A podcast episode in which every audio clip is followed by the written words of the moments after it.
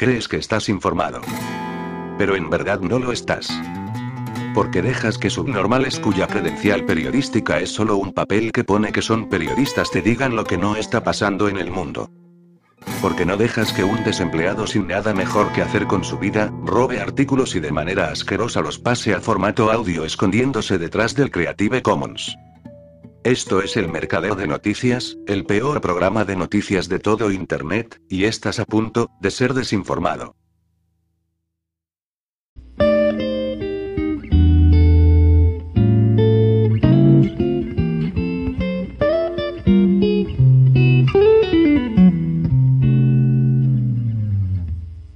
Los terroristas son solo terroristas cuando interesa. Cerca de 450 yihadistas de Al-Qaeda han llegado a Ucrania desde Idlib, Siria, para luchar contra las tropas rusas. Los terroristas salieron de Siria y tres días después llegaron a Ucrania a través de Turquía. Los cabecillas del grupo terrorista Ayat Tahrir al-Sham, la marca comercial de Al-Qaeda en Siria, mantuvieron varias reuniones con los dirigentes del llamado Partido Islámico del Turquestán y de los grupos Ansar al-Tawhid y Urras al-Din, y acordaron permitir que varios de sus mercenarios entrarán en Ucrania a través de suelo turco. La mayoría de los mercenarios son veteranos de la guerra de Siria, que han sido premiados con la oportunidad de seguir luchando contra Rusia y obtener unos ingresos adicionales. Ayat Tahrir al-Sham también aseguró a estos mercenarios que sus familias podrían reunirse con ellos más adelante. Unos 300 de estos mercenarios son de nacionalidad siria, procedentes de las regiones de Idlib y Alepo, mientras que los otros 150 son de nacionalidad belga, francesa, china, marroquí, tunecina, chechena y británica. En cuanto al sueldo, los yihadistas sirios percibirán entre 1.200 y 1.500 dólares, pero no se sabe lo que cobrarán los extranjeros. El presidente ucraniano, Volodymyr Zelensky, había dicho anteriormente que 16.000 mercenarios extranjeros lucharían por Ucrania. En una reunión celebrada la semana pasada, Putin advirtió al canciller alemán, Olaf Scholz, sobre el creciente número de mercenarios extranjeros que operan en Ucrania, entre ellos los procedentes de Albania y Croacia, y en particular los militantes y yihadistas de Kosovo para utilizar su experiencia en operaciones militares en Siria. Dichos mercenarios no tienen la condición jurídica de combatientes, por lo que en caso de ser capturados, no se les aplicarán las leyes de la guerra. Pueden ser juzgados y condenados a muerte.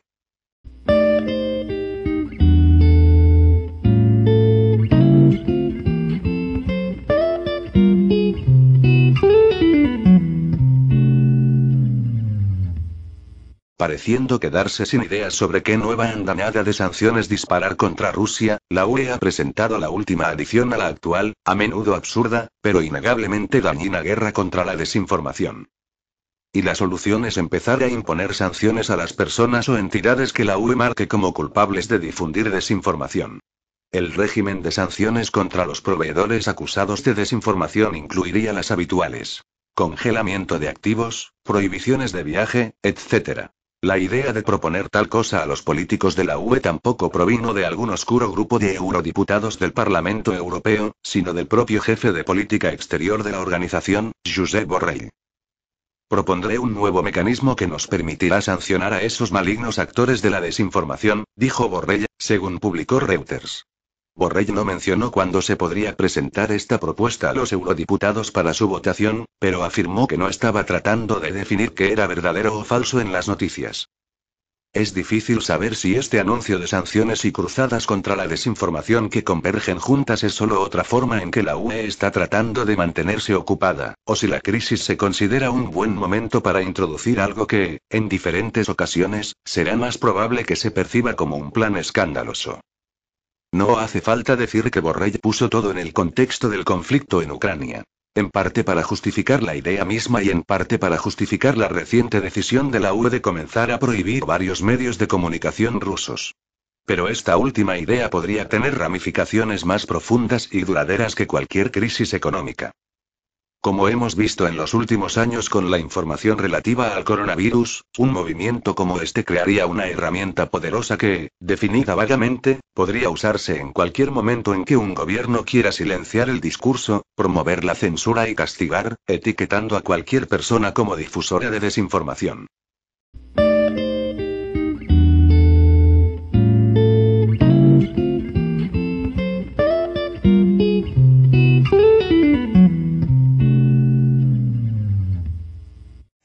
Ministerio de Defensa ruso afirmó haber recibido documentos según los cuales Washington realizó un proyecto en Ucrania para estudiar la transmisión de patógenos a través de las aves silvestres que migran entre Ucrania y sus países vecinos.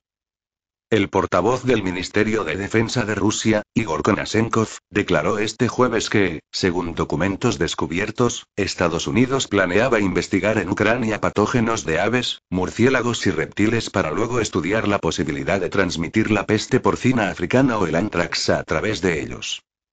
El portavoz indicó que la información detallada sobre la realización por parte de Estados Unidos en territorio de Ucrania de un proyecto para investigar la transmisión de patógenos a través de aves silvestres que migran entre Ucrania y Rusia y otros países vecinos generó un particular interés. En los laboratorios biológicos creados en Ucrania se llevaron a cabo experimentos con muestras de coronavirus de murciélagos. El objetivo de estas y otras investigaciones biológicas, financiadas por el Pentágono en Ucrania, fue la creación de un mecanismo de transmisión oculta de patógenos letales, afirmó Konashenkov. Desde el Ministerio de Defensa ruso prometieron publicar en breve un nuevo paquete de documentos que fueron entregados por empleados de los biolaboratorios y presentar los resultados de su análisis.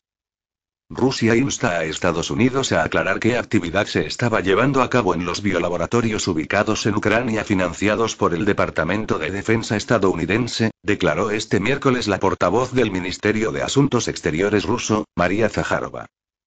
En ese contexto, Zaharova descartó ningún uso pacífico en los programas biológicos en Ucrania. La subsecretaría de Estado de Estados Unidos, Victoria Nuland, dijo este martes que en Ucrania hay laboratorios biológicos cuyo contenido Washington quisiera ocultar de Moscú. Al mismo tiempo, Nuland refutó las afirmaciones de Moscú de que Ucrania haya desarrollado armas biológicas, y calificó esa denuncia de clásica técnica rusa para culpar a cualquier otro tipo por lo que planean hacer ellos mismos.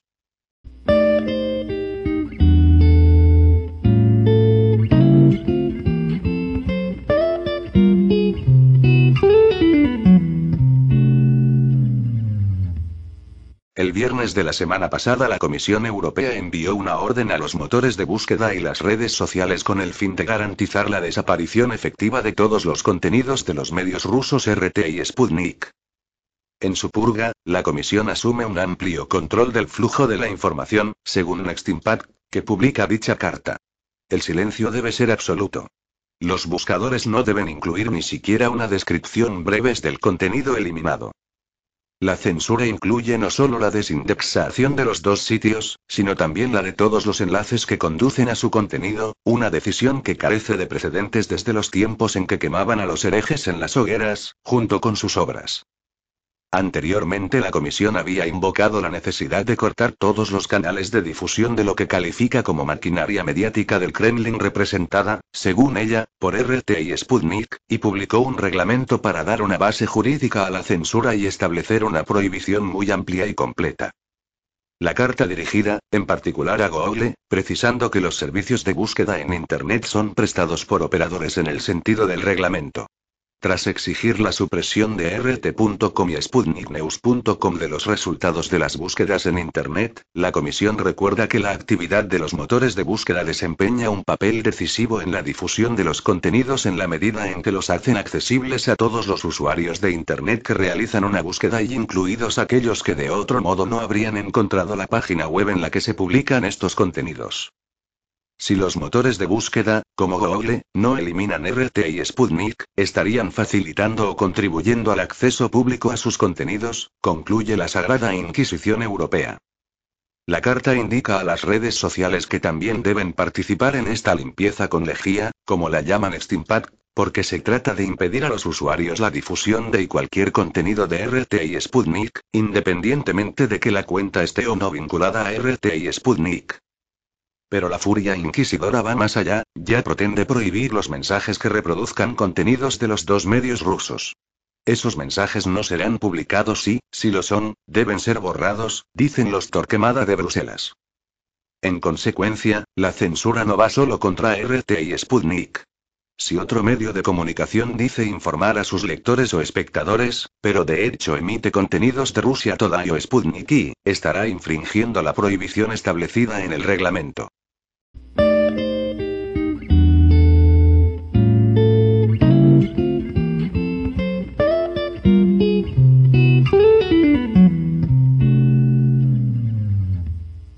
Cuando Putin emitió el mensaje previo al ataque por televisión, en el que negaba a Ucrania como nación y decía que era una creación de los bolcheviques, artificiosa se podría decir, el New York Times salió en defensa de los bolcheviques. Ucrania es una nación. Las guerras tienen estas cosas y en medio de los bombardeos mediáticos los conceptos se difuminan porque estamos ante la continuación de la política por otros medios. Pero ocurre que algunos tampoco saben de qué política están hablando cuando se refieren al nacionalismo ucraniano para referirse al fascismo. Lo mismo que España, Ucrania tampoco es un estado fascista. Para eludir cualquier compromiso con la verdad, las peroratas se llenan de esos adjetivos sacados de las facultades de ciencias políticas. En Ucrania no hay fascismo sino extrema derecha, o quizá ultranacionalistas, que son una minoría y son los recursos típicos de los charlatanes, tan en boga ahora mismo. En Ucrania las organizaciones que se califican a sí mismas como nacionalistas surgen en los años 20 de la misma manera que todos los demás grupos fascistas. Como una tropa de choque contra el movimiento obrero y contra la URSS. La OUN, Organización de Nacionalistas Ucranianos, no se funda en el interior de Ucrania sino en Praga y basta leer sus estatutos para encontrar términos como caudillo voz. Lenin tenía plena razón cuando sostuvo que Ucrania era una nación y que, como tal, tenía derecho a la autodeterminación. Como tantos otros países de Centroeuropa, Ucrania consiguió su independencia gracias a la Revolución de Octubre. Los campesinos ucranianos combatieron en las filas del Ejército Rojo en la Guerra Civil y tras la victoria de 1919 pusieron fin a la cárcel de pueblos que había sido el zarismo. Al formarse la URSS, Ucrania se incorporó. Entonces era un país agrario muy atrasado, el terreno propicio para la colectivización agraria, previa a los planes quinquenales. Contra ella se levantaron los kuraks, los campesinos más acomodados que se pasaron a las filas de la reacción y el sabotaje. Muchos de ellos huyeron fuera de la URSS, creando organizaciones claramente fascistas como la OUN. En tiempos de la URSS, a pesar de que ciertos sectores políticos han acusado al partido bolchevique de rusificación, Ucrania fue tratada con la más exquisita de las deferencias. Los planes quinquenales invirtieron cuantiosas sumas de dinero para industrializar al país, cuyas fronteras no cesaron de extenderse hacia regiones, como Crimea o Besarabia, que jamás tuvieron nada que ver con Ucrania. El proceso culminó en 1945 cuando Ucrania se sentó con voz propia entre los países fundadores de la ONU. Se lo merecía porque fue uno de los territorios en los que la guerra mundial causó más estragos. Bajo el Tercero Reich los nacionalistas ucranianos pusieron de manifiesto su verdadera naturaleza política al inventar un estado títere y reclutar tropas para combatir contra el ejército rojo y ejecutar operaciones de castigo contra la guerrilla antifascista. Aquellos nacionalistas tan condecorados hoy procedieron a una limpieza étnica, asesinando masivamente a numerosas poblaciones. Por ejemplo, las matanzas entre los polacos se calculan entre 40.000 y 60.000 personas, y si el gobierno de Varsovia ahora necesita olvidarse de ellas, aún están calientes en la conciencia de las masas. Los vínculos entre los nazis alemanes y los nacionalistas ucranianos son anteriores a la guerra. En 1933 dos dirigentes de la OUN, Jeven Konovalets y Richard Yari, iniciaron las negociaciones con la Gestapo. Ese mismo año Stepan Bandera fue nombrado jefe de la zona occidental de la OUN en Berlín y al año siguiente se convirtió en agente de la Gestapo. Casi todos los dirigentes nacionalistas ucranianos, como Yari y Bandera, eran miembros de la AWER, la inteligencia militar del Tercero Reich. A partir de 1933 la OPU soviética inició una caza implacable por Europa para localizar y ejecutar a los dirigentes de la OUN. En 1938 voló por los aires con explosivos a Konovalets en Rotterdam. En 1941 los nazis entregaron 2,5 millones de marcos a sus colegas ucranianos de la OUN, que crearon la Legión Ucraniana, compuesta por los batallones Nachtigal y Roland, una fuerza de choque de la Wehrmacht que capturó Lvov el 29 de junio, proclamando la independencia de Ucrania al día siguiente. Con ella llegaron los podromos y las matanzas. En abril de 1943 se inició la limpieza étnica de Galicia para exterminar a los polacos, entre otras poblaciones. Algunos creen que el nacionalismo consiste en venderse al mejor postor, así que cuando en 1945 tras el Tercero Reich llegó a Estados Unidos, comenzaron las diversas operaciones de sabotaje contra la URSS. Pero el falso nacionalismo ucraniano no solo se retrata en sus organizaciones, sino también en sus personajes, del cual el más conocido es Stepan Bandera. Otros como Mykola Levet no lo son tanto, a pesar de haber sido condenado a muerte en Polonia en 1934 por el asesinato del ministro del Interior, Bronislaw Pieracki. En 1945 la CIA refugió a Levet en Estados Unidos, donde murió en 1998, aunque la fecha no se conoce con exactitud porque su expediente sigue siendo confidencial. Pero de Levet hablaré en otra ocasión. Ahora me conformaré con decir que un sobrino de Lever, Mark Paslawski, alias Franco, murió en 2014 cerca de Donetsk combatiendo contra las milicias del Donbass. ¿Les suena eso de Franco? La historia dibuja estos círculos curiosos, como un rizo que empieza y acaba en el mismo sitio.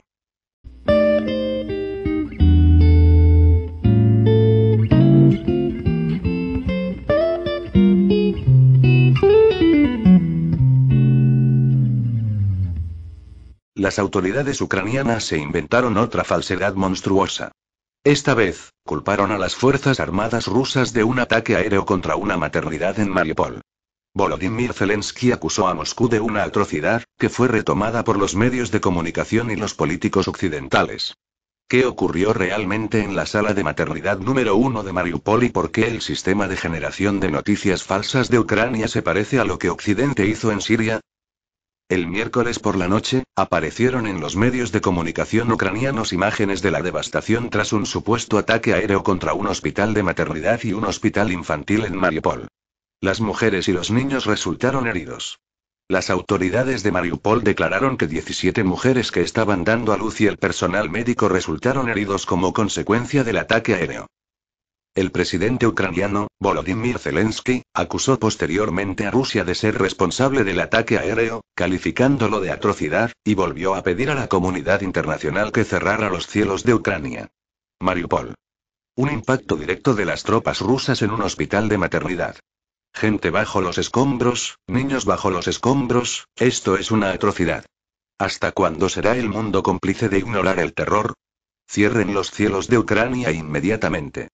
Detengan los asesinatos inmediatamente. Tienes el poder, pero parece que estás perdiendo tu humanidad, escribió Zelensky en Twitter. Un poco más tarde, Zelensky hizo otro llamamiento, acusando a Rusia de inhumanidad. El hospital infantil, la maternidad y con qué amenazaron a la Federación Rusa. ¿Qué clase de país es la Federación Rusa que teme a los hospitales, a las maternidades y los destruye? ¿Había allí secuaces de bandera? ¿Las mujeres embarazadas iban a disparar a Rostov? ¿Había alguien en la sala de maternidad que humillaba a los hablantes de ruso? ¿Qué fue la desnazificación del hospital? Todo lo que los ocupantes están haciendo en Mariupol va más allá de la atrocidad, dijo el presidente ucraniano. Todos los medios de comunicación occidentales publicaron titulares condenando a Rusia. Por ejemplo, el Financial Times británico publicó un artículo en el que se refería a la atrocidad de las tropas rusas en Ucrania. Y The Times dijo que Rusia apuntaba a madres y niños ucranianos. El primer ministro británico, Boris Johnson, prometió ayudar a proteger a Ucrania de los ataques aéreos y hacer que Rusia rinda cuentas por sus horribles crímenes. El secretario general de la ONU, Antonio Guterres, también condenó el ataque a un hospital en Mariupol. El primer enviado adjunto de Rusia a la ONU, Dmitry Polyansky, reaccionó. Así es como nacen las noticias falsas. En nuestra declaración del 7 de marzo, advertimos que el hospital había sido convertido en una instalación militar por los radicales. Es muy preocupante que la ONU difunda esta información sin comprobarla, dijo Poliansky a Ria Novosti. Recordamos que en la reunión del Consejo de Seguridad de la ONU del 7 de marzo, el representante permanente de Rusia ante la ONU, Vasily Nevencia, dijo que, según los informes de los residentes de Mariupol, las Fuerzas Armadas ucranianas, después de expulsar a todo el personal del hospital número 1 de Mariupol, establecieron allí una posición de fuego. Al mismo tiempo, los canales de Telegram rusos y ucranianos denunciaron el incidente. Por ejemplo, el autor del canal Waron Fakes informa de que la maternidad no funciona desde el inicio de la operación especial de Rusia en Ucrania y que los médicos fueron dispersados por militantes del regimiento nacionalista Azov, prohibido en Rusia. El martes, en una entrevista con Lenta.ru, el hijo de una empleada del hospital de maternidad dijo que en los últimos días de febrero, personas uniformadas llegaron al hospital de maternidad donde trabaja su madre, dispersaron al personal de la organización e instalaron puestos de tiro en el edificio. Esta información está confirmada por las imágenes publicadas por los canales ucranianos de Telegram desde el interior de la maternidad tras el bombardeo. Se puede ver el mobiliario destruido y los cristales rotos, pero no hay cadáveres. Según el autor del canal, si hubiera habido mujeres y niños en el interior, las brutales imágenes seguramente ya habrían dado la vuelta al mundo. También cita fotos y vídeos relevantes. A su vez, el canal de Telegram oficial Betsonov señaló que desde el comienzo de la operación militar rusa en Ucrania, este hospital de maternidad en Mariupol ha sido ocupado por dos compañías de la 36 Brigada de Marines. Muestran a dos mujeres embarazadas y a una mujer con bata blanca. Habría docenas de cadáveres allí, escribió. Además, el canal Telegram Signal habría descubierto a la niña que los fotógrafos filmaron en las ruinas de una maternidad en Mariupol. Se parece a la popular modelo y bloguera de belleza Mariana Podgurska. La joven está efectivamente embarazada, pero es imposible que haya venido a dar a luz en una maternidad ocupada desde hace tiempo por los neonazis de Azov. Le dieron un ajuar, la maquillaron y la trajeron bajo las cámaras. Las exclusivas se confiaron al famoso fotógrafo Evgeny Maloletka, que ahora colabora estrechamente con las agencias de noticias occidentales y para Associated Press, dicen los analistas. Sin embargo, los medios de comunicación social no descartan la posibilidad de que la chica haya sido llevada a la fuerza al lugar de los hechos. Le recordamos que el periódico Vzgliad ha desmontado anteriormente la provocación de Ucrania en la central nuclear de Zaporizhia, en Energodar, que es la más grande de Europa. El 4 de marzo, los medios de comunicación ucranianos informaron de un incendio en el territorio de la planta, publicando imágenes de una cámara de circuito cerrado de televisión que mostraban el humo elevándose por encima de los edificios en el territorio de la planta. Se informó de la amenaza de una explosión nuclear diez veces mayor que el desastre de Chernóbil. Sin embargo, el Servicio Estatal de Emergencias de Ucrania, SES, desmintió posteriormente las informaciones sobre un incendio en la planta. Resultó que el fuego se había iniciado en un edificio de entrenamiento cercano. Unos días antes, el periódico Vizglia desmintió una noticia falsa aparecida en los medios de comunicación occidentales y ucranianos sobre un supuesto ataque de las Fuerzas Armadas rusas en el centro de Kharkov. Anteriormente, Moscú ya había desmentido un mito similar sobre el aterrizaje de un misil ruso en un edificio residencial de Kiev. El equipo de Zelensky ha estado produciendo y difundiendo falsificaciones desde los primeros días de la operación especial rusa, con el apoyo inquebrantable de Occidente, desde el primer ministro británico Johnson hasta el periódico más insignificante. Además, no solo los medios de comunicación, los analistas políticos y el propio Zelensky, sino también su esposa, están involucrados en este asunto en Ucrania, señala Vladimir Kornilov, director del Centro de Estudios Euroasiáticos. Según él, el otro día Olena Zelensky publicó fotos de niños supuestamente asesinados durante una agresión rusa. Al hacerlo, varias de las fotos describen con precisión la tragedia ocurrida cuando los cazas de terrodefensa de Kiev derribaron un jeep con una familia numerosa, confundiéndolo con un grupo de sabotaje ruso. Es interesante señalar que unas horas antes del ataque a la maternidad de Mariupol, el propio Zelensky dijo que no había agua ni electricidad en la ciudad, y que todas las instalaciones médicas estaban cerradas y evacuadas. Al mismo tiempo, se sabía de antemano que el cuartel general del Frente Nacional Ucraniano se encontraba en el hospital de maternidad, dijo el interlocutor. El experto recordó que lo mismo ocurrió con el supuesto uso de armas químicas por parte de las tropas de Assad en Douma. Primero, todos los políticos y medios de comunicación occidentales difundieron el mensaje y se indignaron, y luego se callaron cuando el niño que había sido utilizado en todas las portadas como avatar de las víctimas del atentado reveló el caso, subrayó el analista. El analista político expresó su esperanza de que, cuando las tropas rusas liberen Mariupol, se realicen varias entrevistas con los participantes en la sesión de fotos cerca del hospital de maternidad, y el mundo sepa la verdad. Sin embargo, Occidente no se dará cuenta.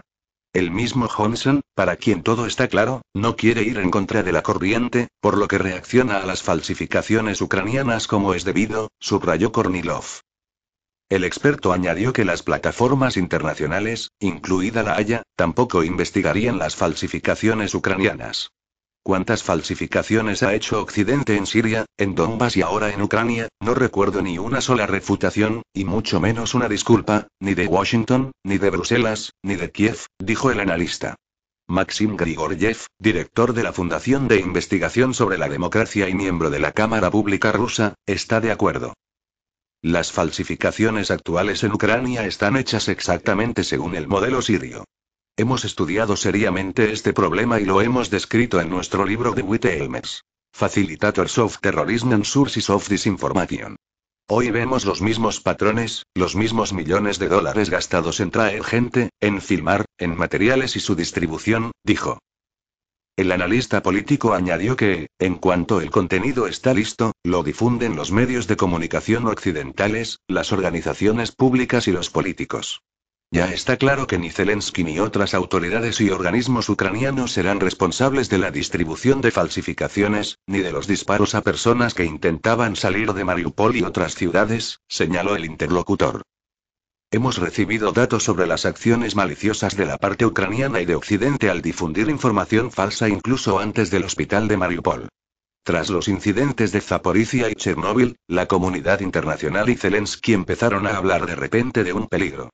A pesar de que todos los expertos pertinentes, el OIA y el Ministerio de Defensa ruso afirmaron claramente que la situación en las instalaciones era normal.